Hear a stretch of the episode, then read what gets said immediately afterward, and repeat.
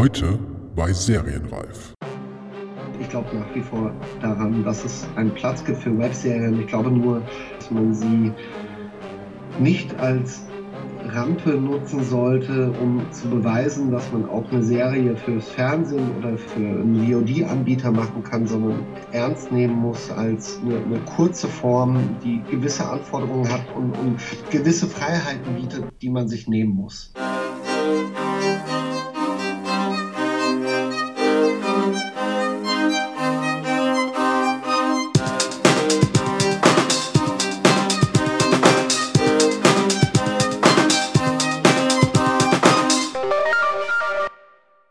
Herzlich willkommen bei Serienreif, dem Podcast zum deutschen Serienjahr. Mein Name ist Jens Meyer. Da sind wir endlich wieder. Nach einer kleinen Osterpause und einer weiteren Verzögerung gehen wir nun also in Richtung zweite Hälfte dieser dritten Staffel von Serienreif. Und weil es nun ohnehin alles etwas länger mit dieser Veröffentlichung gedauert hat als geplant, will ich auch gar nicht mehr viel Zeit mit dieser Einleitung hier vertrödeln, sondern stelle lieber direkt meinen heutigen Gast vor.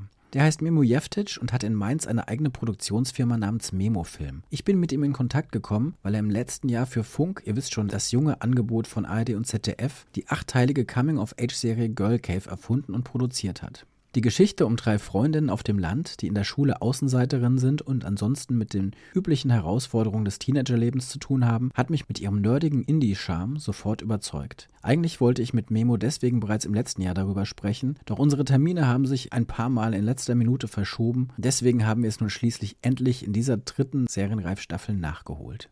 Leider hat sich in der Zwischenzeit herausgestellt, dass der Sender die Serie nicht mit einer zweiten Staffel fortsetzen will. Über die Gründe sprechen wir natürlich ebenfalls ausführlich, wie überhaupt über die Zukunft und Chancen solcher kleiner Serien und auch Webserien allgemein. Bevor es nun also wirklich direkt losgeht, nur noch den üblichen Hinweis auf die Kontaktmöglichkeit mit mir. Ihr findet mich als Jens-Meyer mit AY auf Twitter den Podcast und regelmäßige Updates gibt es dort beim Account Serienreif. Auf Facebook findet ihr ebenfalls eine Seite dazu. Und dann gibt es natürlich noch die Website serienreif-podcast.de. Ich freue mich zudem auch sehr über ganz klassische Mails an mail at serienreif-podcast.de. Wer den Podcast gerne unterstützen will, kann das mit einer guten Sternebewertung bei iTunes und besonders auch durch einen positiven Kommentar dort tun. Wer sogar Lust hat, dieses kleine Format noch ein wenig mehr zu supporten und das Weiterleben zu sichern, kann das über den eingerichteten Steady-Account simpel und mit kleinen monatlichen Beiträgen. Ewiger Dank und exklusive Inhalte winken euch dafür. Den Link findet ihr auf der Website zum Podcast sowie im Twitter- und Facebook-Profil. So, habe ich mich doch wirklich einigermaßen kurz gefasst dieses Mal, oder? Und nun viel Spaß mit Memo Jeftic und dem Gespräch über seine Funkserie Girl Cave. Memo Jeftic, zu Gast im Serienreif-Podcast. Memo, herzlich willkommen. Hallo, hallo, vielen Dank für die Einladung. Du sitzt gerade in Mainz, richtig?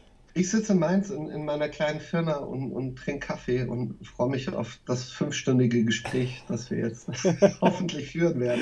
Ja, ja, schauen wir mal, ob es fünf Stunden werden. Na, fünf, länger als fünf Minuten werden es auf jeden Fall. So viel 50, 50 Minuten. genau. Du hast schon richtig gesagt, du sitzt in Mainz gerade. Leider ähm, können wir jetzt gerade nicht persönlich sprechen. Es war fast, fast angedacht. Wir waren kurz davor, mhm. äh, dass wir uns hier in Berlin getroffen hätten, aber es hat sich jetzt nicht, nicht ergeben. Wir sind, äh, das kann man für die, für die Hörer vielleicht auch schon äh, dazu sagen, schon ein bisschen länger in Kontakt. Der Grund, warum ich auch oder warum wir in, in Kontakt gekommen sind, ist die, die von dir produzierte Serie Girl Cave für Funk, die letztes Jahr äh, eigentlich schon lief und ähm, genau, wir waren da auch schon letztes Jahr im Kontakt und dann hat sich eben immer mal wieder so ein bisschen verschoben und wir kamen nicht dazu. Und ähm, jetzt, jetzt hat es funktioniert, dass wir jetzt, jetzt sprechen können. Ich, ich hoffe noch ganz, ganz stark, dass ich auch noch alle, alle Fakten so äh, noch hier parat habe. Ansonsten musst du mich einfach korrigieren. Memo, erstmal, äh, du, hast es gesagt, du sitzt. Also ich, ja. ich hoffe, ich habe ich hab noch alle parat. Das ist so lange her jetzt schon und äh, man, man vergisst ja auch der Grund, wie gesagt, war, war die Serie Girl Cave. Vielleicht kannst du mal ganz kurz sagen, also es war eine Serie, die bei, eine, Webserie, sagt man wahrscheinlich dazu, die, die bei Funk, dem, dem neuen Sender oder jetzt nicht mehr ganz so neuen Sender der, der öffentlich-rechtlichen Jugend, äh, Jugendsender gelaufen ist. Genau, die, die hast du produziert. Vielleicht kannst du äh, also allgemein was, was sagen, was, was Girl Cave ist oder war? Hm. Also Girl Cave war, ich, ich spreche, äh, rückblickend, glaube ich, spreche ich jetzt immer von einem Versuch ähm, was daran auch liegt, dass die Serie ja eingestellt wurde äh, in der Zwischenzeit, ist ja auch jetzt schon echt lange her. Aber ich, ich denke, Girl Cave war der, war der Versuch, eine, eine coole deutsche Coming-of-Age-Serie mit Mädchen zu erzählen. Wenn wir es jetzt mal wirklich, wirklich so auf, auf das Basic runterbrechen, war es, glaube ich, oder fasst es das eigentlich ganz gut zusammen. Also es war ne, so weg von diesem zu sehr albernen oder, oder zu, zu äh, primitiven ne, was man halt so kennt aus, aus Berlin bei Tag und Nacht. Ich will nicht sagen, dass diese Serien primitiv sind, aber ich, ich glaube, so Coming of Age in Deutschland hat es halt nicht so leicht. Und wir haben uns halt so ein bisschen im Ausland umgeschaut und geguckt, oh, okay, ähm, da passieren solche Sachen ähm, für Jugendliche und lass uns das doch irgendwie so übernehmen. Also in der Art der Figuren, das waren halt drei weibliche Geeks, die in der Provinz aufwachsen. Ähm, in, der, in der Musik, das waren eher halt so auch so Indie-Musiksets, in der, in der Ästhetik halt eher auch so ein Sundance-Look. Und, und Girl Cave sollte quasi der Versuch sein, das, das auf dem deutschen Markt zu etablieren wie, wie, ich auch finde, sehr gelungen eigentlich. Also ich mochte, äh, mochte die Serie wirklich gerne und ihr habt auch ziemlich, ziemlich viel Lob bekommen, weil sie wirklich hervorstach, in, in dem Sinne, dass sie echt, sie sah anders aus, sie war auch anders erzählt, als man das vielleicht sonst von Formaten kennt. Du hast es jetzt schon so ein bisschen angedeutet, die man, die man sonst hier in Deutschland so kennt. Mhm. Es war echt so, eine, so ein bisschen so ein, hatte so ein Indie-Vibe, nenne ich das jetzt mal. Die, die andere große Funkserie zu dem Zeitpunkt war ja Wishlist, die für relativ viel Aufsehen gesorgt hat, mhm. die aber eher so einen Thriller-Aspekt hatte. Mhm. Und ähm, äh, Girl Cave war wirklich eher, äh, ja, es ging um diese drei, drei Mädchen irgendwie da auf, auf dem Land und äh, so, mhm. die abgehangen haben da, ne? Und so ein bisschen mhm. ähm, sehr, sehr gut über dieses Gefühl und diese Atmosphäre erzählt hat. Ja. Ich, ich habe es immer, immer so verglichen, dass ich dann, äh, ne, also Girl Cave ist, wir haben mit Girl Cave angefangen, da gab es Wishlist noch nicht. Ja, weil weil ähm, Cave war noch in einer, in einer, recht frühen Phase von Funk. Ich weiß noch nicht mal, ob Funk schon online war, als wir angefangen haben, uns darüber Gedanken zu machen. Ähm, aber ich habe es dann im Nachhinein immer verglichen, dass Wishlist ist äh, Samstagabends Party machen, äh, Party machen zu gehen im, im Elektroclub und äh, Girl ist für den Sonntag danach, wenn man sich, wenn man ein bisschen länger im Bett bleibt und vielleicht ein Buch liest oder, oder ein Comic. Ähm, so, so das Bild hat ganz gut gepasst. Also weil, weil Girl zwar auch von Jugendlichen handelt, aber in einem komplett anderen Kontext, denke ich, spielt als, als Wishlist.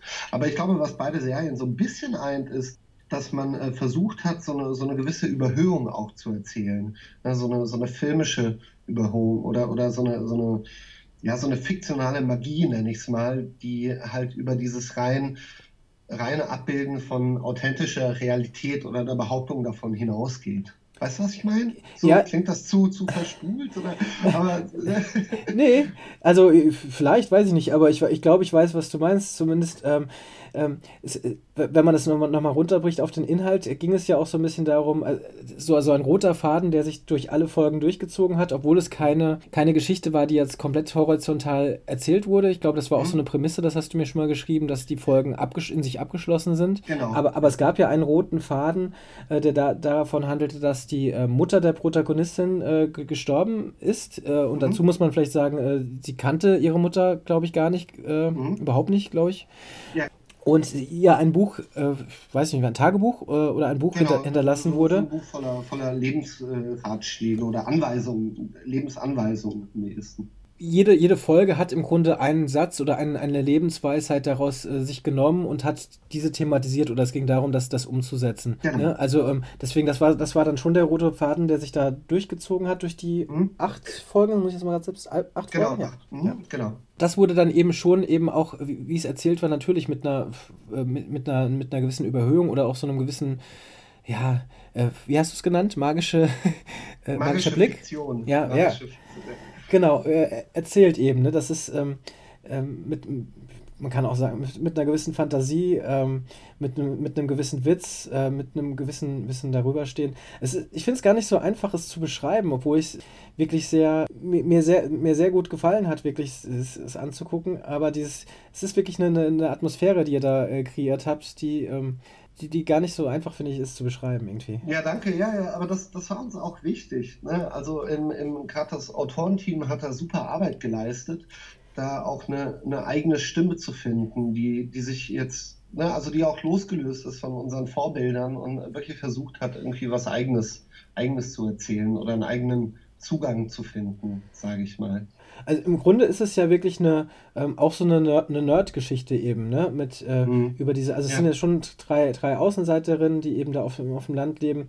Äh, für jeden irgendwie auch nachvollziehbar oder für viele. Und dann äh, schon eben dieses, dieses, äh, ja, es mag ein bisschen platt genannt sein, aber dieses weibliche äh, Nerd-Phänomen wird da schon so, so thematisiert oder kommt da schon so rüber? Ja, absolut, absolut. Das war auch ziemlich viel Arbeit, das zu erzählen. Oder, oder sage ich mal, ein Maß zu finden, wo es, äh, das ist ja immer die Kunst. Ab, ab wann wirkt es aufgesetzt? Ähm, ab wann ist es, ne, also merkt man, oder, oder ab wann stellt sich so ein Gefühl ein, dass es gerade Pose ist oder, oder so ein ähm, äh, Geek-Credibility-Wettbewerb, ne? wo man dann Sachen reinpackt, einfach nur um eine gewisse Nische zu bedienen und zu hoffen, okay, wenn die das erkennen, dann werden die das schon irgendwie cool finden. Und auf der anderen Seite zu viel reinzupacken, also die Gefahr, zu viel reinzupacken, um dadurch eventuell Publikum zu verlieren und das dann gar nicht mehr mit, äh, äh gar nicht mehr irgendwie mitkommt, weil, weil alles nur noch auf irgendwelchen popkulturellen Andeutungen oder Zitaten aufgebaut ist. Und, und ich, ich finde, das mag ich nach wie vor an der Serie sehr gern, dass ich das Gefühl habe, dass wir da eine echt eine schöne Balance so gefunden hatten. Ja, ja meine, meine Frage wäre von Anfang an auch so ein bisschen gewesen. Ich meine, Funk ist äh, immer noch eben öffentlich-rechtlich und mhm. ähm, klar, man sieht mittlerweile doch auch, was sie machen, ähm, dass, es, dass es wirklich nicht, nicht unbedingt immer gefällig sein muss. Ähm, mhm. Ähm, da gibt es auch, auch einige neue Beispiele, aber ja. Ähm, ich war schon, ich, als ich davon gehört oder gelesen habe, habe ich immer so befürchtet, oh je, äh, dieses, ähm, hoffen, jetzt, jetzt wird auf jugendlich gemacht, so, ne? Jetzt erzählen mhm. wieder ähm, äh, irgendwelche Redakteure, weiß ich nicht, äh, um die 50, äh, wie, wie das so ist, äh, jugendlich zu sein. Und man kriegt da wieder so ein, so ein, so ein, so ein Bild, wo man sich so ein bisschen fremdschämt äh, vorgesetzt. Mhm. Und, und äh, inwieweit, wie, inwieweit war das bei Girlcave, was, was das ja wirklich überhaupt nicht hat, im Gegenteil, schwierig, also war es, war es irgendwie schwierig, das, das so durchzusetzen oder mhm. das so zu kreieren? Also unsere, unsere, wir hatten eine ganz tolle Redakteurin, die Nora, falls du zuhörst, lieben Gruß, Nora, ähm, die, die ist eh noch jung, aber ich denke, ich denke, das ist überhaupt keine Frage des Alters, weil letztlich äh, so gut wie alle Coming-of-Age-Inhalte, die wir konsumieren, in der Regel von Erwachsenen geschaffen werden. Äh, das darf man halt nie vergessen, dass das Coming-of-Age-Filme, aber auch Young Adult Novels ähm, in, der, in der Regel von, von erwachsenen Menschen geschrieben oder gefilmt werden und ähm, niemand auf die Idee kommen würde, okay, wenn wir jetzt irgendwie eine, eine, eine Jugendserie erzählen, äh, brauchen wir einen Regisseur, der irgendwie 16 ist oder einen Drehbuchautor, der 17 ist. Äh, ganz, im, ganz im Gegenteil. Ich glaube, der, der zeitliche Abstand, den man vielleicht zu diesen Themen hat, ist gar nicht so schlecht, weil man auch so eine gewisse Essenz in dieser Zeit sieht. Ähm, ne, also in diesem magischen Alter, sage ich mal, zwischen 15 und 18, 19. Ähm, also das lief ganz gut und, und ich, ich, was so ein bisschen passiert ist, ist, dass wir äh, im, im Laufe der Zeit äh, haben wir den Stoff etwas abgeschwächt. Also ich habe irgendwann mal, da war die Serie schon fertig, habe ich mir mal die ursprünglichen äh, Treatments durchgelesen und die waren schon krasser. Also die waren, die waren, ich würde sagen, frecher, die waren härter. Ähm, da ist der Sender so ein bisschen eingeschritten und hat das runtergetont. Also äh, jetzt nur zum Beispiel, die erste Folge hat eigentlich damit eröffnet, dass Caro, eins der Mädels, äh, du erinnerst dich vielleicht, äh, auf einer, auf einer Schweinefarm äh, groß wird. Und ähm, die Szene ist eingestiegen damit, dass äh, sie und ihre Freundinnen vor einem Gehege stehen und in dem Gehege zwei Schweine miteinander vögeln und Caro äh, eine Videoaufnahme davon macht, weil sie so eine YouTube-Seite hat, in der sie im Grunde halt äh, fickende Schweine hochlädt und damit irgendwelche Typen aus Russland begeistert, die, ne, die halt große Fans von diesem Kanal sind. Das wäre ein Thema von einer späteren Folge gewesen. Und, aber das war quasi der Einstieg. Und dann äh, sagt der Sender schon, oh, okay, jetzt hier mit Tiersex und so ist das nicht so krass. Kann man, äh, ver verliert man damit nicht Publikum. Und im Nachhinein, klar, ne, das war dann so irgendwie zwei Wochen vor Drehbeginn und dann sagt man auch, ja, okay, okay, ich verstehe das schon, komm, wir machen irgendwie was anderes. Und dann sagt der Sender, ja, aber könnt ihr da nicht irgendwie auch das Thema Mobbing irgendwie mit reinnehmen? Und und daraus ist halt der jetzige Anfang entstanden. Aber im Nachhinein denke ich ja so, ey, wenn mehr Zeit gewesen wäre und mehr Zeit zum Diskutieren auch, dann, dann wäre das vielleicht, wäre das vielleicht nicht schlecht gewesen, wenn wir, sage ich mal, diesen, diese, diese, ja, ich will jetzt nicht sagen Härte, aber diese, diese spitzere spitzere Ausrichtung vielleicht drin behalten hätten. Die, die, die Aussage, dass man dadurch äh, Zuschauer verliert, die erscheint mir eher auch sehr unglaubwürdig, gerade welche Zielgruppe man da ja im, im, im Kopf äh, hat. Ne, das mag mhm. vielleicht so sein, wenn es äh, irgendwie um 20.15 Uhr dienstags auf ARD laufen würde, vielleicht. Mhm. Aber ich glaube, die Zielgruppe, ähm, die da vor einem vor Augen schwebt, ja. ist doch eher, äh, bleibt man doch eher dran, äh, wenn man etwas, äh, vielleicht etwas leicht Verstörendes mhm. sieht, eventuell oder was auch immer, keine Ahnung, ob das Nein, verstörend die, die Zielgruppe hat sich dann verschoben. Ja. Also, also die, die, ursprüngliche Zielgruppe, als wir die Serie ausgedacht haben, da haben wir ganz klar gesagt, okay, ab 16. Mhm. Ja, äh, das ist die Zielgruppe. Ähm, das soll, das Ganze soll so, so ein bisschen so, es sollte auch als cooler Comic funktionieren können, der von irgendeiner Kunststudentin aus New York gemalt wurde. Ne? Ähm, aber eben dadurch, dass dann zum Beispiel auf Funk ähm, die, die YouTube-Inhalte immer FSK 12 sein müssen, und da gab es eine Episode, wo wir wirklich Probleme hatten, über die kann ich dann später noch sprechen. Ja, ich glaube, ich ähm, weiß. Haben wir, haben wir quasi das Alter auch runtergeschraubt, haben wir gesagt, okay, ne, das werden wir nicht hinbekommen, äh, ähm, weil es wird, es wird echt schwierig sein, ähm, das irgendwie durchzuboxen. Und äh, dann machen wir als Zielgruppe lieber 14. Äh, also gehen, gehen etwas runter. Und damit gab es dann natürlich auch so eine, so eine Verschiebung in der, in der Mentalität und in diesem Extremen, die man hätte erzählen können. Es gab ne, die ursprünglichen, in, in einer Folge zum Beispiel hätten sie LSD nehmen sollen. Mhm, okay ähm, wo dann äh, die Idee der Folge war, dass sie äh, zum Martin gehen, einem, einem, Schulfreund, der bei Jugend forscht gewonnen hat und der denen irgendeine Pansche äh, zusammenmixt. Ne, und ähm, sie dann halt so den Trip ihres Lebens haben und ne, hätte ziemlich abgedreht sein sollen, auch mit so Comic-Sequenzen und Animationen etc. Ne, und, und damit stirbt dann aber sowas. Ne? Also da, da kann man dann, da muss man dann sagen, okay, das geht dann halt nicht mehr wenn wir gerade nochmal einen Schritt zurückgehen, auch das fände ich ganz interessant. Also wir, wir, du hast natürlich über das Alter gesprochen und hast auch vollkommen recht, dass äh, jemand, der Coming of Age Filme, Serien, ähm, Bücher schreibt, selten oder natürlich überhaupt nicht mehr in diesem Alter ist, sondern es ist immer ein mhm. Rückblick auf eine gewisse Zeit. Trotzdem, ja. äh, du hast das, das Writers Room erwähnt. Wie, wie hat sich das Writers Room zusammengesetzt und wie hast du es auch zusammengestellt und wer, wer hat da äh, wirklich die Geschichten geschrieben? Also hast du, bist du da nach mhm. bestimmten Gesichtspunkten vorgegangen? Ähm, um mal ganz von vorne anzufangen, Funk hatte eine öffentliche Ausschreibung. Das heißt, sie haben öffentlich ausgeschrieben, wir suchen eine, eine Serie, die ähm, nicht horizontal erzählt ist, mit abgeschlossenen Episoden. Ähm, es soll in der, in der Lebenswelt Jugendlicher angesiedelt sein und dann hatte ich eine Idee und, und diese ganze Idee war ähm, am Anfang ganz früh, in der ganz frühen Phase noch mit Jungs. Und äh, ich habe das äh, Sheet quasi runtergeschrieben. Ne? Also der Vater von dem Jungen ist gestorben, hinterlässt ihn ein Buch. Äh, der Junge hat zwei beste Freunde ähm, und dann äh, machen sie sich zusammen halt ne, auf diese, quasi aufs, auf, ins Abenteuer. Und äh, dann hatte ich das fertig und dann war für mich aber klar, okay, ich, ich würde gerne mit einem Autoren zusammenarbeiten und habe dann einen sehr guten Freund von mir gefragt, den Felix Lies den ich kannte, der äh, bei Game One äh, vorher Redakteur gewesen ist. Und mhm. ich war ja Redakteur bei ZDF Kultur, bei Pixelmacher für das Videospielformat. Und da, daher kannten wir uns und hat gesagt, ja, er hat irgendwie Bock drauf. Und dann haben wir aber recht schnell gemerkt, oh man, ey, irgendwie mit Jungs, man, man erreicht da sehr schnell einen Punkt, wo man, wo man äh, äh, irgendwie nur noch zitiert und irgendwie alles ist so abgedroschen und ähm, irgendwie das funktioniert alles nicht und wir langweilen uns. Äh, was kann man denn da machen? Ne? Und dann hatten wir die Idee, äh, komm, lass doch mal irgendwie versuchen, mit Mädels zu schreiben. Haben aber gemerkt, äh, okay, auch da äh, erreichen wir dann so eine natürliche Grenze was uns irgendwie möglich scheint. Und dann haben wir eben den, den Weitersrum vergrößert oder überhaupt das Thema vergrößert. Und dann kam Alex Schulz dazu. Hm, die ist äh, die Freundin von Felix, von dem, von dem ersten Autor und äh, sehr große Autorin von Fanfiction im, im Internet. Also sie schreibt halt auch viel Fanfiction mit Batman und äh, Spider-Man und ne, DC und Marvel-Helden.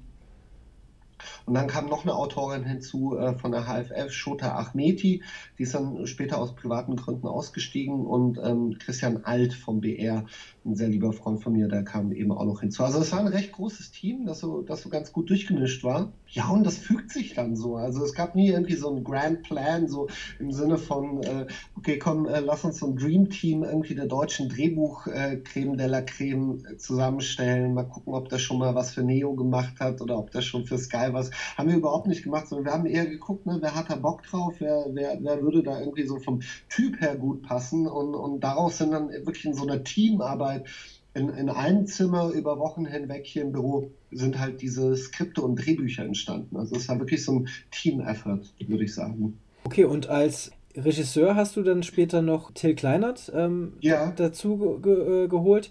Den, genau. den kennt man, äh, wenn man, der hatte schon vor, jetzt weiß ich gar nicht mehr in welchem Jahr das war, äh, sein, sein DFFB-Abschlussfilm war es, glaube ich, der, der Samurai, mhm. ähm, der auf der Berlinale lief. Wann war das? So 2013, 14 sowas? 2014, glaube ich. Ja, ja. ja genau. genau. Dadurch, dadurch äh, hat er schon eine gewisse, wenn man sich so für Film interessiert hat, äh, schon durchaus eine gewisse ähm, Bekanntheit erlangt und Gerade mhm. aktuell äh, könnte man ihn kennen, wenn man sich für, für Serienentwicklung interessiert. Er hat eine eigene Serie entwickelt, Hausen heißt die, die mhm. jetzt auch die ähm, eine, eine, eine Horrorserie, die jetzt bei Sky, wenn ich das richtig äh, gelesen habe, äh, zu sehen genau. sein wird. Ne? Ähm, genau. Hatte, glaube ich, auch und, schon. Und, und in dem, und in dem äh, Writers-Team ist auch äh, Alex dabei, die Alexandra Schulz, die eben ähm, schon bei Girl Cave sehr, sehr viel geschrieben hat und tolle Arbeit geleistet hat. Ah, okay, dann hat, sie, hat er da schon äh, was mitnehmen können. Ja, genau, genau. Ja, ja. genau. In, inwieweit kannst du, äh, kam, äh, kam Till dazu? Wie, und äh, wieso hast du dich für ihn entschieden und wie kamt ihr in Kontakt? Ihr kanntet euch, glaube ich, schon, ne? Also, ja, ja, wir, wir, kennen uns von der, von der Filmakademie. Wir sind ein Jahrgang. Ähm, ich bin ja frühzeitig ausgestiegen, weil ich, weil ich arbeiten wollte und eher, eher zum Fernsehen gegangen bin. Und äh, wir, wir sind da aber sehr, sehr enge Freunde geworden. Und, und äh, es gibt zwei Gründe, warum, warum ich äh, mich für Till entschieden habe. Der, der erste Grund ist, dass äh, ich mag seine Arbeit, ich mag sein Ecken. Till und ich haben einen sehr, sehr ähnlichen Geschmack und haben auch ein großes Fable für äh, gewisse Geek-Themen, sage ich mal, aber auch für, für, für Jugendkultur und Coming-of-Age-Stoffe. Das eint uns sehr. Und Till hat ein super Gespür für Stimmung und was gerade bei der Serie halt sehr, sehr zuträglich war. Und der andere Grund ist, dass ähm, unser, unser Budget war so niedrig für die Serie, ja, dass ich eigentlich angewiesen war, so gut wie mit allen Leuten, die, oder fast allen, die an dieser Serie mitarbeiten, in irgendeiner Form ein Freundschaftsverhältnis zu haben. Weil äh, in, in, der freien Industrie für, für das Geld, das wir da zahlen konnten, sehr wenige Leute bereit gewesen wären mitzumachen. Also das ist so ein bisschen dieses Wishlet. Bei Wishlet gab es ein ähnliches, ähnliches Phänomen. Also das ist äh, diese, diese Entbehrung und dieses, okay, ne, wir, wir muss jetzt irgendwie drei Wochen arbeiten am Set und ne, könnte stattdessen auch das 20-fache verdienen in, der, in derselben Zeit für irgendwelche Imagefilme oder so. Das, das war halt so ein bisschen das, das Problem.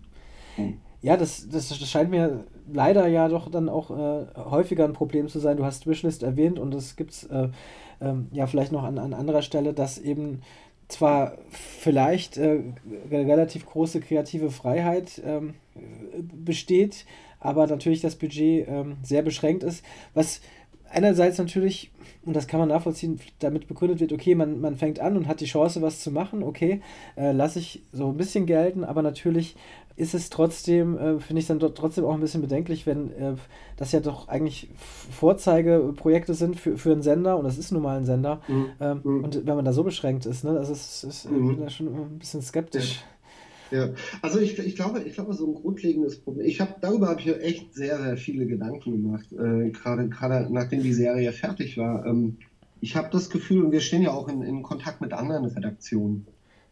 Ich habe so ein Gefühl, dass der Wunsch ist äh, äh, quasi Serien zu machen auf Redaktionsseite weiter als die Sender in ihren Kalkulationen und in der ganzen Planung.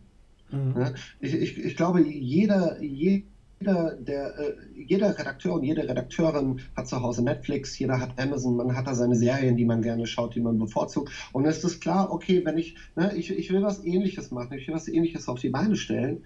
Und der, der Aspekt, dass, dass diese Serien bei Netflix oder bei Amazon natürlich auch so aussehen, wie sie aussehen und so gecastet sind, wie sie gecastet sind, natürlich immer auch, auch eine Geldfrage ist.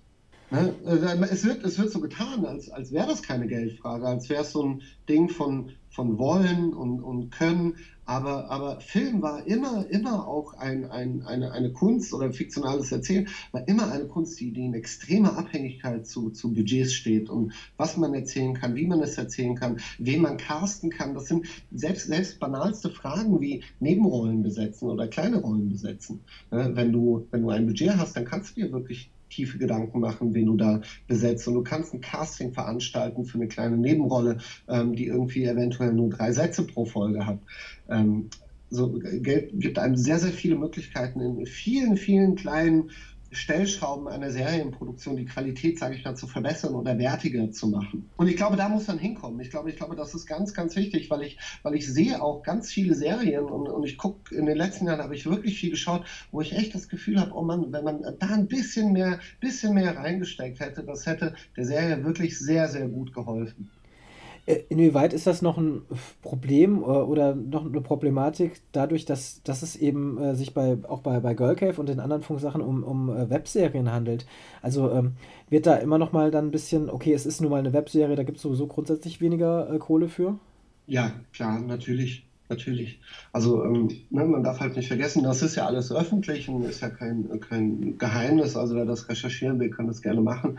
Ne, dass, äh, wenn man jetzt eine normale Serie fürs öffentlich-rechtliche macht, gibt es halt Verdi-Löhne, an die man sich zu halten hat und äh, ne, gewisse Vereinbarungen zwischen der Produzentenallianz und den, und, den, und den Sendern. Und das ist ja auch gut. Äh, bei, bei Web existiert sowas nicht. Also alles, alles was quasi zurzeit im, im Web passiert von Seiten der Sender, ist halt so ein bisschen wie auf den ganz freien Markt, wo sämtliche Posten im Grunde Verhandlungssache sind. Und ähm, diese äh, Nichtverhandelbarkeit aber von einzelnen Posten ist halt sehr wünschenswert, weil dann eben, ja, weil man dann eben gewisse Garantien hat, was halt die Umsetzung und die Machbarkeit betrifft sage ich mal. Ich mache das, in, also das Ding ist, ich, ich würde das nie dem Sender zum Vorwurf machen, weil ich sehr dankbar bin äh, für, dafür, dass sie, dass sie die Serie machen konnten und, und auch die Möglichkeit dazu hatten.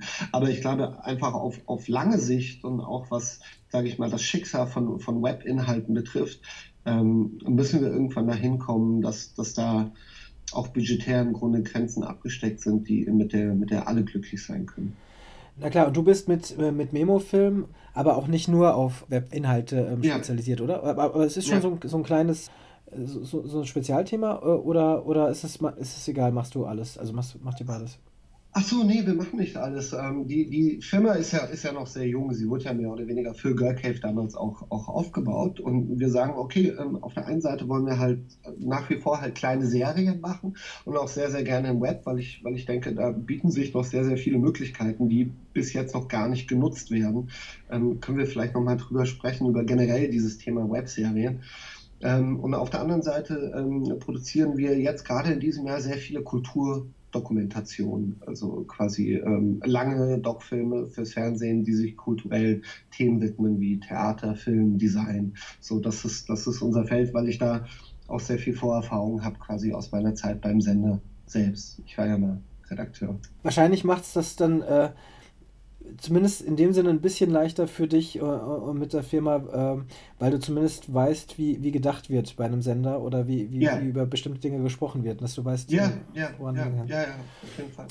Du, du, du hast gerade äh, Web Webserien angesprochen und so, so eine grundsätzliche ähm, Sache, das, das finde ich ganz, äh, auch ganz spannend, weil ich auch äh, vor kurzem nochmal von einem einer Hörerin äh, auch darauf angesprochen wurde, die äh, geschwärmt hat eigentlich von den vielen neuen Möglichkeiten, die sich jetzt wirklich durch, durch Webserien äh, ergeben äh, und sie dann auch meinte, es, es gibt äh, doch durchaus mehr als Funkserien, womit sie natürlich äh, mhm. vollkommen recht hat. Es gibt auch, glaube ich, eine ganze Menge Festivals, auch, auch für Web, Webserien und so weiter. Mhm. Ähm, ja. da, da, da, würde ich auch sofort zustimmen. Trotzdem ist es wahrscheinlich schwierig.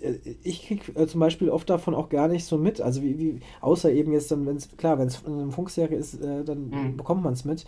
Ähm, wie, wie würdest du da einschätzen? Also auch wenn du sagst, es gibt so viele Möglichkeiten und was auch noch nicht genutzt wird. Also in welche Richtung mhm. könnte das gehen oder sollte das gehen? Mhm. Ähm, ja, ey, ich bin, ich, ich bin mir echt nicht so, also ich bin mir nicht so sicher mit den, mit den Webserien, will ich, will ich ganz ehrlich sein. Was halt, ich bin mir schon sicher, dass es sowas geben muss. Man spricht ja auch mittlerweile von der Shortform Digital Series, um von diesem ne, etwas gebrandmarkten Begriff der Webserie wegzukommen. Ja. Ähm, ich ich versuche mich immer in so eine Zuschauerposition zu begeben, weil ich ja auch selbst Zuschauer bin. Ja, ähm, das heißt, äh, okay, äh, ich habe eine Riesenauswahl. Äh, an, äh, ne, ich, irgendwie um 18 Uhr bin ich zu Hause und ich habe jetzt eine Riesenauswahl an Sachen, die ich machen kann. Äh, ich kann. Ich kann Videospiele spielen, ich kann äh, auf meinem Kindle was lesen oder ich kann mir irgendeine High-Class-Serie auf, auf Netflix anschauen oder eine Indie-Serie auf Netflix. Ne? Und und, und was bei diesen großen Serien halt, halt gut funktioniert, ist, dass du auf der einen Seite ähm, sind sie halt gut produziert. Ne? Man, man sieht, dass da Geld in die Hand genommen wird, um was Wertiges irgendwie zu schaffen, damit es wenigstens anständig aussieht. Und auf der anderen Seite kann man halt sehr gut eintauchen in sie. Ne? Also sie, sie nehmen einen so gefangen, dass man wirklich für Stunden im Grunde Zeit wegarbeiten kann und und, und so rausgerissen wird aus, seinem, aus, aus dem Elend, das man von 9 bis 18 Uhr Tag für Tag erlebt. Und, und das schaffen halt die, die Serien. Die Frage ist dann, okay, warum sollte ich darauf verzichten? Ne? Warum sollte ich auf die geile Amazon- oder Netflix-Serie verzichten und mir irgendeine kleine, kleine Serie auf YouTube anschauen, in die ich nicht eintauchen kann, weil sie in ihrer Gesamtheit nach vielleicht eine Stunde oder anderthalb vorbei ist. Ähm, wenn sie, äh, warum sollte ich eintauchen, wenn sie nicht so toll produziert ist? Äh, warum sollte ich eintauchen, wenn nicht alle Schauspieler irgendwie perfekt auf den Punkt gecastet sind? Warum, warum, warum? Die Fragen kann man sich stellen. Und ich glaube, ich glaube, darauf muss man eine Antwort finden. Ja, ich glaube, das, das, das, das wird die große Herausforderung sein, auch der nächsten Frage, wenn man aus den Webserien wirklich ein, ein, ein zukunftsträchtiges und auch stabiles Modell bauen will. Weil jetzt gerade sind wir in so einer Experimentierphase und ich habe das Gefühl, diese Antwort wurde nicht gefunden. Und wenn ich mir jetzige Webserien anschaue, ja, egal ob das äh, äh, Wishlist ist oder äh, Just Push Abuba, was jetzt gestartet ist, oder ähm, auch Girl Cave, sind das allesamt Serien, die auch in einer längeren Form als ganz normale Serie funktioniert hätte. Nichts an diesen Serien ähm, äh, ist so gestaltet, dass man sagt, okay, die, die profitieren wirklich so vom Netz oder von ihrem, ihrem kurzen Charakter, dass sie nur im Netz funktionieren können und man deswegen bereit ist, sie auch nur im Netz zu schauen. Weißt du, was ich meine? Mhm. Und, und ich glaube, wenn ich rede vom Potenzial von Webserien, dann meine ich, äh, es ist ja immer ein Deal. Es ist ein Deal wie im Indie-Kino. Äh, man sagt, okay, ihr habt weniger Budget, dafür habt ihr mehr Freiheiten. Ne? Weil selbst wenn so eine Serie irgendwie krachend untergeht oder zum Skandal wird, haben wir zumindest nicht fett die Kohle verloren, wie mit der großen Serienproduktion, die bedeutend weniger Risiken ähm, äh, zugewiesen äh, äh, bekommt. Und, und ich glaube, das fehlt. Ne? Also dieses, dieses, okay, ne, hier, ich habe hier Geld, macht eine Webserie, fuck it, tobt euch aus, ähm, seid radikal. Äh, ähm, äh, experimentiert, äh, irgendwie keine, äh, geht da jedes Risiko ein, das ihr euch vorstellen könnt, auch bei jedem Geschmacks. Und, und, und, und das ist, glaube ich, die Chance, die es, die es da gibt. Und wenn man in den USA gibt es ganz tolle Beispiele. Also da gibt es dann zum Beispiel so eine Serie, Webserie wie Catherine. Ich weiß nicht, ob du von der gehört hast.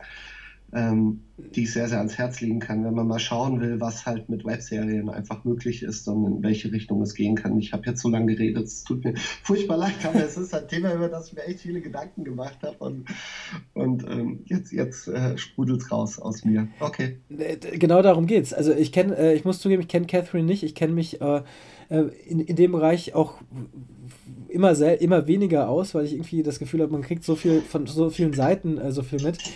Woran ich jetzt sofort denken musste, ist aber dann wiederum ein paar Jahre älter, das bezeichnen, ist äh, Broad City zum Beispiel die Serie. Ja, äh, ja. Da war es ja auch, äh, soweit ich, wenn ich mich richtig erinnere, so, dass es eben eine Webserie war. Äh, das Thema genau. Definition Webserie ist ja auch nochmal eine, über die wir äh, sprechen können, aber mhm. ähm, die dann aber aufge aufgenommen wurde und eine, zu einer, einer, in Anführungszeichen, regulären Fernsehserie wurde.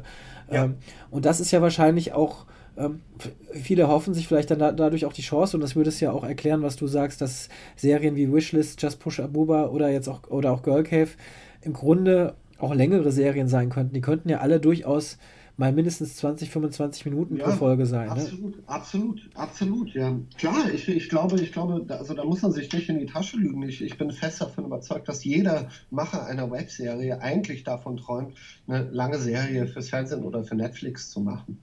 Ne? Dieses, man will ja, man will ja zu diesem Großen erzählen, die, die große Erzählung, die, die sieben, acht Stunden pro Staffel, wo man im Grunde eine Welt entwerfen kann mit all den Einwohnern dieser Welt, die man dann multidimensional ausgestalten kann, um ne, äh, Leben zu erzählen und eine größere Weisheit des Lebens und einfach eine verdammt gute Geschichte. Das sind ja die, die Heilsversprechungen, die, die die Großen liefern und, und nicht das Web. Ne? Und, und nochmal, ich glaube aber die Heilsversprechung, die das Web eingeben kann, ist zu sagen, hier kannst du Sachen machen und wir geben dir eine Freiheit und einen Rahmen, den du bei den Großen aber nie bekommen würdest. Mhm. Weil die wirklich Geld verlieren können. Ne? Da sind dann eben nicht 150.000 für eine Staffel eventuell weg, sondern äh, 7, 8 Millionen. Und, und ne, ich, ich glaube, ich glaube das, da, da muss dann irgendwie, irgendwie hinkommen um, um nochmal auf Girl Cave zurückzukommen, die Serie hat ja durchaus, ich glaube, sie ist letztes Jahr so im äh, Frühsommer äh, gestartet. Mhm. Oder ähm, war, war es eigentlich auch so, sie war äh, wöchentlich, ist da eine neue Folge erschienen? Wie war das nochmal? Ich, genau, jede Woche eine neue Folge. Ähm, ich glaube immer freitags. Freitags ja. oder montags. Ich, aber ich glaube, es war Freitag, ja. Und genau. also sie kam durchaus äh, gut an. Also wir haben eben schon gesagt, es, gab äh, gute, gute Kritiken äh, mhm. und äh, ihr habt auch, ihr wurdet auch nominiert als beste ausländische Webserie beim, wie mhm. heißt es, International Academy, äh, Academy äh, of Web Television. Oh Gott, ne? war auf Web TV. Ja, ja, genau. das heißt, äh, ein internationaler Preis wurdet ihr auch, äh, auch nominiert. Ja. Und ähm, trotzdem, wie, wie, jetzt hast du schon, du hast es ja eben schon erwähnt, die Serie wird nicht fortgeführt, also es wird keine mhm. zweite Staffel geben. Äh, mhm. wie, wie, wie, wie hart sind da die auch die Kriterien, auch was Abrufzahlen angeht? Oder wie, wie sind überhaupt die Kriterien, dass man sowas dann auch fortführt? Ähm, äh, die, die Kriterien sind rein äh, zählerischer Natur. Okay. Ja, das muss man, muss man, muss man sagen. Ähm, Görkev war halt ein, ein, ungewöhnlicher Fall in der Hinsicht, dass Görkev halt sehr, sehr viele positive Reviews bekommen hat. Mm, also äh, gerade für eine, für eine deutsche Webserie auch ungewöhnlich viele und auch im Vergleich zu, zu vielen anderen Webserien, die, die hier in Deutschland erscheinen ähm, gab es da sehr viel Zuspruch und es gab, wir hatten äh, so in der Vorphase viel Angst vor so Hate Speech, was heißt Hate Speech, aber einfach ne, Angriffen aus dem Netz äh, äh, mit, dem, mit der ganzen Mädchenthematik und so. Hat sich nie erfüllt. Also wir haben echt super, super Zuschauerinnen und Zuschauer gehabt und wirklich eine, eine sehr, sehr schöne Community. Ähm, man wird aber am Ende des Tages nicht, nicht äh, an, der, an der Liebe bemessen, die man kriegt, sondern an, an, der, an den Zahlen, an den Umsätzen quasi, die man gemacht hat. Ne?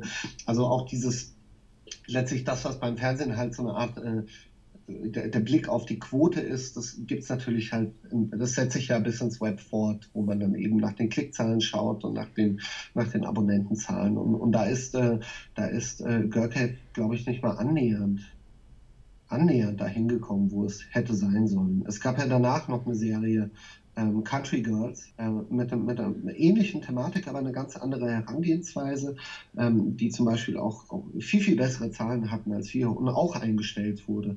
Also da kriegt man, ich, ich habe nicht mehr im Kopf, was so der Soll ist, den man erreichen muss, aber es gibt, es gibt sowas. Und, und das Ding ist, ne, man kann dann natürlich als Produzent auch sagen, okay, wenn, wenn das so ist, dann ballern wir jetzt in, in jede Folge irgendwelche Influencer rein und äh, sehen das als Werbung, um, um da, um da irgendwie. Um, ich, ach, ich, will, ich will gar nicht so ins Detail gehen, weil ich glaube, das funktioniert alles nicht. Ich glaube wirklich, entweder, entweder es klappt oder es klappt halt nicht. Ich, ich glaube, da gibt es überhaupt kein Rezept und äh, gar keine richtige oder falsche Herangehensweise, weil wenn es das gäbe, dann, dann hätten wir viel mehr erfolgreiche Serien, als, als wir sie haben. Ich glaube, es ist ein riesengroßes Roulette und, und, entweder ein Ding zündet und trifft einen Geist oder, oder tut's, tut's nicht. ja. Ja, jetzt, jetzt ist es, äh, ist es so, jetzt steht es fest, dass es nicht fortgesetzt wird.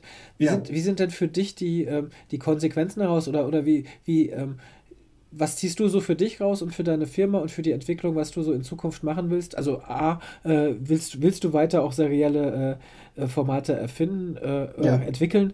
Und ähm, ja, wie, was sind so die Konsequenzen daraus für dich? Wie, wie was machst du gerade? Ja, ja, also auf jeden Fall. Wir, wir haben viele, äh, viele Webserien-Ideen und, und, Stoffe, an denen wir arbeiten und wo wir auch in Kontakt stehen mit ganz wunderbaren ähm, Redaktionen und, und Förderstellen und die auch Lust haben, mit uns zusammenzuarbeiten arbeiten.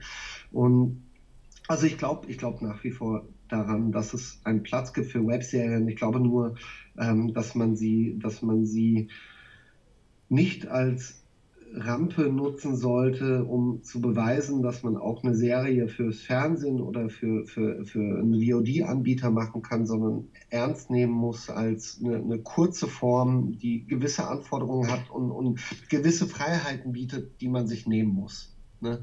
Und, und die man sich auch nehmen sollte und um die man eventuell kämpfen muss. Aber ich glaube, es ist einfach einfach ähm, für die Zukunft wichtig für uns, dass wenn wir eine Webserie machen, zu sagen, okay, das ist eine Serie, die in, in dieser Form und in diesem, in ihrer Haltung nur so im Web stattfinden kann und, und nicht im Fernsehen. Und ich glaube, da, damit ist man schon irgendwie ein Stück weiter und auf jeden Fall auf der richtigen Spur. Aber ich mag, ich mag Girl nach wie vor. Und wir hätten gerne eine zweite Staffel gemacht. Also wir hatten, wir hatten echt schöne Ideen für die, für eine zweite Staffel. Und, und ähm, denken auch, dass sehr viele Erfahrungswerte, die man in der ersten Staffel gemacht hat, ähm, in, der, in einer möglichen zweiten Staffel sehr gefruchtet wären und, und vieles, glaube ich, besser gemacht hätten, als sie es in der ersten noch gemacht haben. Ja, das ist ja auch immer die Frage, auch bei Serien, wie, inwieweit äh, muss äh, nicht erstmal eine Grundlage äh, geschaffen werden, um dann das auch das fortführen zu können und auch das, das Publikum äh, oder die Zuschauer erstmal zu finden und die auch die Serie finden können, auch die Zeit ja. haben, ne? Uh, um, um, dann ähm, zu wissen, äh, zu sehen, wie es weitergeht. Ähm, mhm. Klar, also ähm, wenn man, man kennt ja selbst diese, diese bekannten Beispiele der großen US-Serien, wo, wo es dann auch oft, äh, die auch oft erst gezündet haben nach der, weiß ich nicht, zweiten, dritten Staffel oder so weiter, ne? ja. ne? wo es dann ja. erst losging. Äh, Breaking Bad war auch immer so ein Beispiel, äh, was irgendwie dann durch Netflix äh, erst äh, nach der dritten Staffel oder so, so richtig losging und da gibt es auch ja, noch ein paar andere Beispiele. Ne? Das ist wahrscheinlich äh, im Fernsehen genauso wie, wie auch, auch, auch im Web. Hast du denn mit, mit Memo-Film Würdest du sagen, du hast dich da so thematisch oder inhaltlich, äh, würdest du dich auch da weiter in dem Bereich, sagen wir mal, junge äh, Zuschauerschaft, wenn ich das mal so blöd formulieren darf, abspielen oder bist du da komplett offen? Also ist es jetzt nicht, ist jetzt Girl Cave nicht unbedingt so äh, symptomatisch für, für das, in welche Richtung du gehen willst? Ach so, nee, überhaupt nicht. Also ich würde mich jetzt nicht abonnieren auf, auf Jugendstoffe, gar nicht. Ne? Ja. Also ich, ich glaube, eher, ja, was, was wir halt auch cool finden und, und äh, also mein Team und ich und worauf wir Lust haben und wo wir sagen, okay, das ist etwas, was, was wir auch wirklich selbst gucken wollten. Ich glaube, das ist ja für sehr viele junge Produzenten irgendwie die Maxime oder der Anspruch, ne? etwas zu machen, was man auch selbst konsumieren würde und, und irgendwie cool findet. Und ich glaube, wenn man das irgendwie halbwegs hinbekommt, so im Laufe von seinem Arbeitsleben, ähm, ist das doch ganz, ganz gut so. Es eilt halt nicht. Ne? Also ich glaube, man muss sich auch die Zeit nehmen und, und nicht sagen, okay, wir müssen jedes Jahr irgendwie eine Webserie aus, ne, aus allen Rohren feuern und egal wie. Ähm, wir haben auch gemerkt bei Görkev, ne, wir hatten für quasi ab dem Zeitpunkt äh, de, des ersten Tags im Writers Room bis zur Abgabe ähm, der ersten Folge waren es gerade mal sechs Monate. Also Görkev wurde im Grunde in einem halben Jahr komplett aus dem Boden gestampft. Ne? Wo ich auch im Nachhinein sagen würde, nee, komm, wir nehmen uns fürs nächste Ding, nehmen wir uns mehr Zeit und, und gucken mal, ne? Oder, oder man macht es dann doch etwas kleiner. Ne? Ähm, auf jeden Fall so, dass man, dass man sich vielleicht ein bisschen mehr damit auseinandersetzen kann und mehr Zeit hat, darüber Gedanken zu machen. Ne? Ähm, inwieweit, das, das würde mich auch mal interessieren, du hast ja gesagt, du hast, äh, du hast auch in Berlin äh, studiert eigentlich, das heißt, du mhm. warst, warst auch in Berlin, jetzt bist du ähm, mhm in Mainz, beziehungsweise mhm. also zumindest die Firma. Und ich glaube, mhm. da, wo ihr Girl Cave gedreht habt, das ist auch so ein bisschen, das ist ja auf dem Land, also bei Mainz. Und das ist auch das, die Ecke, wo du auch, glaube ich, äh, selbst herkommst. Ja, ja, ich bin in dem, in dem Ort groß geworden, in Niederolm. Und äh, aus Niederolm kommt, jeder kennt Niederolm, weil aus Niederolm kommt Eckes. Und Eckes produziert hohes C und Eckes Edelkirsch und den guten Chantre. mm. Und ähm, das hat sich einfach angeboten. Ne? Also, also eben, ne? weil wir wollten eh hier in der Gegend produzieren und, und ich kenne halt den Ort ganz gut und, und der Ort hat für viele Motive auch gesorgt, äh, die wir beim Schreiben halt so im, im Sinn hatten und das war ganz schön, da zurückzukehren und so ein bisschen auch von seiner Jugendzeit äh, äh oder beziehungsweise seine Jugendzeit, von der halt sehr viel auch in der Serie steckt, also aus meiner Jugendzeit, dann eben einbringen zu können. Das war cool. Und äh, jetzt, jetzt sitzt du eben in Mainz. Ist das, ist das ein, äh, ein Vorteil, äh, weil du in der Nähe vom ZDF sitzt, oder ist es ein Nachteil, weil du nicht in Berlin äh, oder Köln oder Hamburg oder München sitzt? Ach, weder oder. Also ich glaube, ich glaube, das spielt gar keine Rolle. Also wenn, ne, ich, ich glaube, der Standort ist den meisten Redakteuren dann doch ziemlich egal. Und ähm, ne, ich meine, Deutschland ist ja jetzt auch so weit vernetzt, Also zumindest in den Großstädten, dass man überall gut hinkommt und, und irgendwie Leute kennt, mit denen man zusammenarbeiten kann. Ich, ich glaube, das Spiel. Also zum Beispiel jetzt eine Serie, an der wir jetzt arbeiten, die eventuell noch in diesem Jahr gemacht wird. Da kann ich leider nicht ins Detail gehen, aber ähm, die wird zum Beispiel definitiv in Berlin produziert werden. Und okay. Und äh, das, das ist dann okay. Aber ich finde es ganz schön, in Mainz zu sein. Ich meine, ich bin halt hier aufgewachsen und was, soll ich, was soll ich sagen? Ja, ist halt, ist halt, ein Büro ist ein Büro. Das stimmt. Und also auch da hört man jetzt wieder raus, wenn du sagst, äh, eventuell die, die, die, eine neue Serie würde dann in, in Berlin spielen. Äh, das heißt, auch da bist du nicht äh, festgelegt. Du willst jetzt auf keinen Fall die in Anführungszeichen Provinzstoffe äh, drehen, genauso wenig wie du nur reine äh, äh, junge, äh, jugendliche äh, Sachen drehen willst. Ja, gar nicht. ja. Nee, nee, nee, nee, nee, nee, nee. Also das, das wäre auch, ne, ist ja auch irgendwie, irgendwie, wie soll ich sagen? Also ich finde es schade, wenn man, oder finde es schade auch bei Produktionsfirmen, aber auch bei Machern, wenn sie irgendein Ding machen und dann darauf abonniert werden. Und das dann heißt, ja, kannst du noch mal sowas ne, auf dem Land und äh, wäre doch wär das super, wenn wir auch sowas hätten, das auf dem Land spielt. Und äh, es langweilt ja einen auch. Und, und ich glaube, ich glaube, was halt wichtig ist, ist, dass man ja, das dann einfach weitermacht. Und man hat ja keine andere Wahl, als einfach weiterzumachen und, und ne, irgendwie was Neues zu finden, für das man sich begeistern kann und wo das Herz entflammt und man bereit ist, täglich 18 Stunden zu arbeiten über Wochen. ja, das, das stimmt. Ähm, ich, ich frage auch deshalb, äh, also du hast ja selbst auch erwähnt, Memo-Film ist noch eine, eine relativ junge äh, Firma, also dann wahrscheinlich zwei Jahre oder was alt. Ich weiß nicht, wann, wann, ihr, wann ihr dann angefangen habt. Ähm, genau, also jetzt, jetzt sind wir quasi im zweiten, zweiten Jahr. Ähm, Genau. Was jetzt so den aktiven Betrieb betrifft, ja. Ähm, inwieweit ähm, bekommst du denn mit, also wie, wie leicht fällt, fällt es denn ähm, auch so Stoffe, also mit, mit äh, Sendern oder äh, ja doch mit Sendern eigentlich in Kontakt zu kommen und Stoffe vorzustellen? Also wie, wie offen sind die äh, und ist es immer noch so, dass, dass einfach, dass alle Serien wollen, auch gerade vor allen Dingen? Also Serien sind auf jeden Fall sehr gefragt, weil, weil ich glaube, den Sendern auch bewusst ist, dass es da halt ein, ein, Demand von Seiten des Publikums gibt. Das, weil das Publikum will ja Serien und das Publikum hat immer äh, ein, ein gerade, gerade unsere Generation ja so eine, einen Generalvorwurf an die Öffentlich-Rechtlichen, dass sie diesen ganzen Trend verschlafen hatten, dass sie uns Serien geben, die wir nicht gucken wollen oder generell fiktionale Inhalte, die wir nicht gucken wollen, dass das alles so deutsch ist und irgendwie anders und nicht so cool. Ne? Dessen sind sich ja die Sender bewusst und, und ich glaube, ich glaube, die, die Leute, die, die da in den Redaktionen sitzen, die, die Redakteure, die sind ja nicht dumm. Ne? Und, und die, das sind ja so Leute wie, wie du und ich, die kommen ja nicht von einem anderen Stern, sondern die wünschen sich ja auch solche Stoffe. Und, und ich glaube, deswegen wird gerade, äh, entstehen sehr viele Chancen und, und, und wird auch sehr, sehr viel, sehr, sehr viel produziert. Ich glaube nur innerhalb der Sender sind es halt nicht Redakteure, die alleine entscheiden, ne, sondern das gerade beim öffentlich-rechtlichen macht ja so ein Stoff auch immer die große Runde und sehr viele gucken da drauf und sehr viele hierarchischen Ebenen und, und äh, sehr viele Abteilungen und am Ende gibt es dann Konsens und ja, also das, das wird sich nicht ändern und auch nicht ändern lassen. Aber ähm, zu deiner anderen Frage, äh, wie, wie, wie zugänglich jetzt die, die Redaktionen sind, das ist echt schwer zu beantworten. Ne? Also im Telefonbuch stehen sie jetzt nicht und man kann auch nicht googeln irgendwie äh, und dann kommt eine Adresse, äh, ja, okay, Einreichung für ZDF bitte hier zu uns.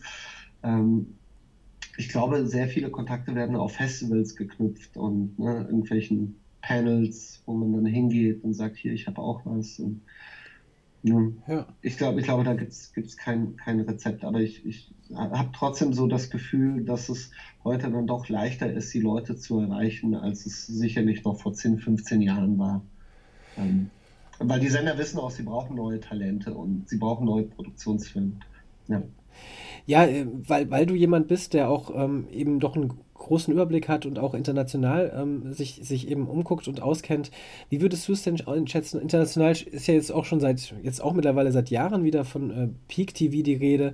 Es gibt mhm. einfach unfassbar viele Serien. Man kommt wirklich, also das war das, was ich eben meinte. Also ich komme überhaupt nicht mehr mit, kann und will auch gar nicht mehr. Also gibt es schon teilweise eher so eine Abwehrhaltung von meiner Seite aus, ähm, dass ich da wirklich denke, nee, jetzt, also ich muss erstmal meinen Kram gucken, den ich überhaupt schon gucke.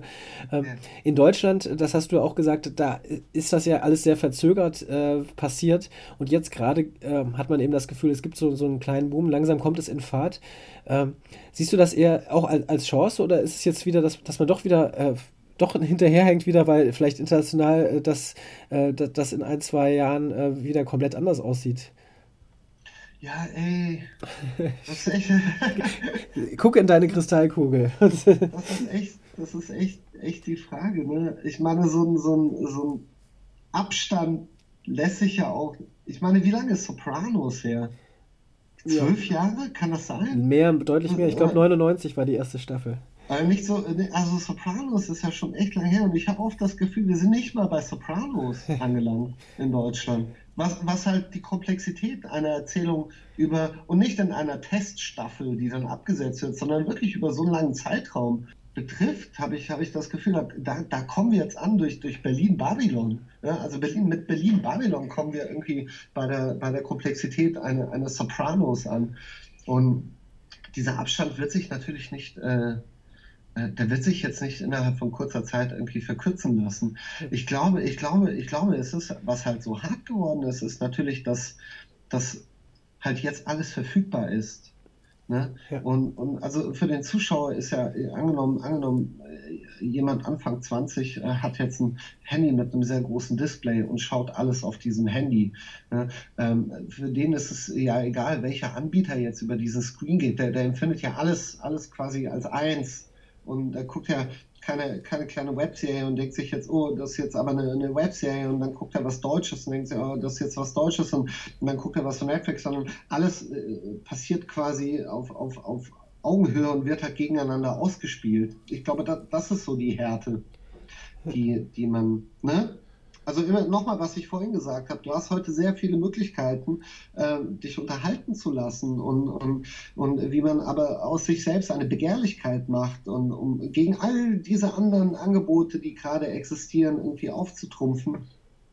Das ist die große Frage, die sich Redaktionen beantworten müssen. Und wohin das geht, I don't know. Ich glaube, ich glaube, was generell in Deutschland passieren muss, ist die, dass die Bereitschaft zu scheitern und eventuell auf dieses Denken, ich, ich, ich brauche vielleicht meine sechs Misserfolge, um mit dem siebten Ding aber ein Ding zu landen, das irgendwie um die Welt geht und, und, und ein, ein Erfolg in der Größe von einem Breaking Bad wird und, und wirklich eine Begehrlichkeit nicht nur in Deutschland weckt, sondern auf der ganzen Welt. Ich glaube, diese Bereitschaft muss da sein. Ich glaube, wenn man auch nur annähernd in die, in, in, dahin kommen will, wo, wo, diese großen Anbieter sind, dann muss diese Bereitschaft da sein. Dann müssen die Sender auch, auch ihre Redakteure schützen und sie decken und, und ihnen auch nicht das Gefühl vermitteln, okay, machst du zwei Flops, dann äh, wirst du dahin versetzt oder dein Vertrag wird nicht verlängert. Ich, ich, glaube einfach, diese Risikobereitschaft muss einfach viel, viel, viel, viel höher werden. Ja, das ist auf jeden Fall doch ein, ein sehr schönes äh, Schlusswort. Ähm, man kann, kann auch zum Schluss wirklich nochmal äh, Girl Cave trotz allem, auch wenn es jetzt nicht fortgeführt wird, nochmal empfehlen äh, und vielleicht im Nachhinein zumindest nochmal für ein paar äh, ordentliche Klicks suchen. Ich finde, es ist ja. wirklich äh, Sorgen, äh, nicht suchen. Ähm, es ist auf jeden Fall eine, eine Serie, ähm, die mich, die mich, die mich, die mich selbst äh, auch wirklich überrascht hat und äh, die ich auch relativ schnell äh, weggeguckt habe. Gut, es ist auch nicht so lange, äh, 10 bis 16 Minuten, die, die Folgen, aber ähm, die auch wirklich so eine sowas ausstrahlt, ähm, was man relativ selten hat ähm, ja. in, der, in, in, der deutschen äh, Serienlandschaft. Und deswegen, ja, ja kann, kann man es nur äh, allen Zuhörern ans Herz legen, äh, jetzt auch im Nachhinein nochmal reinzugucken. Dankeschön, und, ähm, vielen, vielen Dank. Und aber auch an dieser Stelle möchte ich allen sehr Bad Banks ans Herz legen, weil ich finde Bad Banks super. Ja, äh, wir können gerne nochmal äh, noch äh, Serienempfehlungen äh, packen. Das ist aber auf, auf ja, äh, Bad Banks ist natürlich eine, eine eine große Serie, also so, ne, dass die eine große Vorzeigeserie vom ZDF, ähm, die jetzt gerade ähm, gelaufen ist und ich glaube wahrscheinlich immer noch im, in der Mediathek steht, äh, bestimmt. und ja. ähm, die, die extrem viel äh, Lob bekommen hat, auch und ähm, auch zumindest äh, in der Mediathek äh, für, für, große Abrufferfolge äh, gesorgt hat, ja. ähm, wo man auch wieder nochmal sieht, dass, was wir vielleicht meinen, dass sich das ja auch alles so ein bisschen verschiebt. Also äh, ja. eben. Aber auch, aber auch Bad Bank, sorry, wenn ich dich unterbreche, aber auch Bad Warum nur sechs Folgen? Wie viele, wie viele Staffeln kommen heute raus von amerikanischen Serien, die nur sechs Folgen haben? Warum nicht, warum nicht zehn? Warum nicht richtig? Warum, warum eine zweite Staffel einen Auftrag geben, äh, wenn man erstmal Zahlen abwartet, anstatt halt mit dem Schreiben schon äh, äh, vorher anzufangen und zu gucken? Ne? Weiß, also das, das meine ich nochmal mit, mit, mit diesem Mut. Wenn man, wenn man sowas macht, dann muss man halt, dann muss man halt all in gehen. Ne? Und das Risiko eingehen, dass sich am Ende eventuell niemand interessiert für einen, für einen Thriller, der oder ein, ein Drama-Thriller, der im deutschen Bankenwesen spielt, dann ist es halt so. Aber, aber dieses Zaghafte und erstmal gucken, erstmal schnuppern und so, ich, ich glaube, ich glaube, das, das ist halt so ein Ding, das, über das ich mir viele Gedanken mache. Sorry. Nee, du musst dich überhaupt nicht entschuldigen. Das ist ja. eine, eine wichtige Frage vor allen Dingen. Ähm, und auch das ist natürlich genauso ein schönes Schlusswort wie, wie das, was du eben gesagt hast.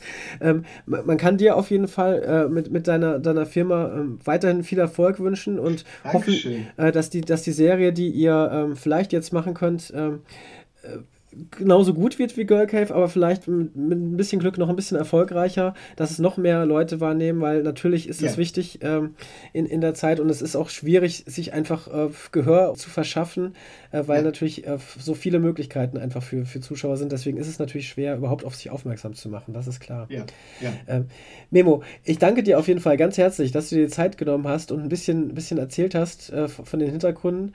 Und ähm, ja, wie gesagt, ich, viel Erfolg weiterhin. Ja, vielen, vielen Dank für die, für die Einladung.